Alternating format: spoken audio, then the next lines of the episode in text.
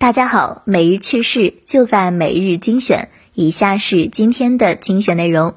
天眼查显示，一月二十五日，华为技术有限公司新增多条姚安娜、姚思维等商标信息，分类涉及机械设备、啤酒饮料、服装鞋帽等。姚安娜原名为姚思维，是任正非的小女儿。一月十四日，姚安娜宣布出道。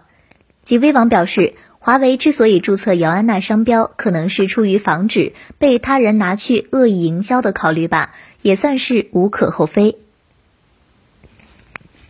据报道称，苹果正在测试新的 iPhone 软件，让戴口罩的用户可以在使用 Apple Watch 时解锁 iPhone。本周一，该功能在 Apple Watch 和 iPhone 的最新测试软件中推出了测试版，预计将于今年春季时正式发布。在极微网看来，手表可以解锁手机，这在安卓设备中很常见。苹果的该功能虽然姗姗来迟，但是有总比没有强。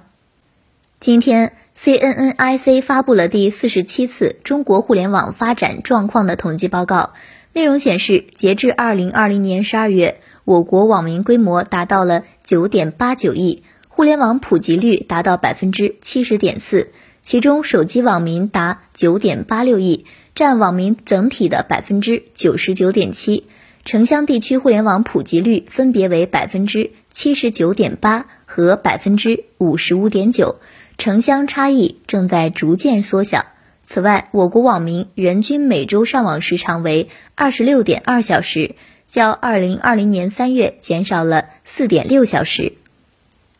极微网认为，从数据上来看，我国的互联网普及程度仍有待提高，城乡之间的差异还得努力继续缩小才行。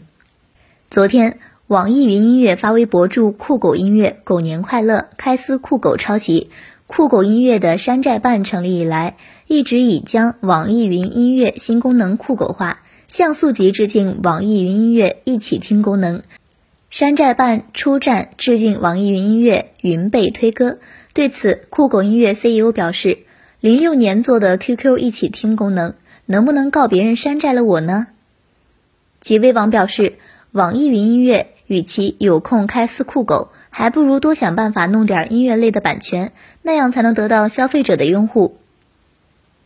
一边是网易云 PK 酷狗音乐，另一边则是抖音大战腾讯。抖音昨天在北京知识产权正式向腾讯提起了反垄断诉讼，原因是自二零一八年四月起，腾讯旗下的产品微信、QQ 以短视频整治为由，开始了对抖音等产品长达三年的持续封禁和分享限制。腾讯回应称是字节跳动系恶意构陷。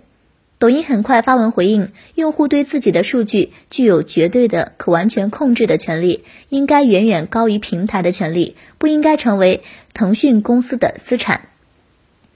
在极微网看来，随着我国反垄断的深入，将会有越来越多类似抖音 PK 腾讯的势力出现，这在考验着监管层的智慧。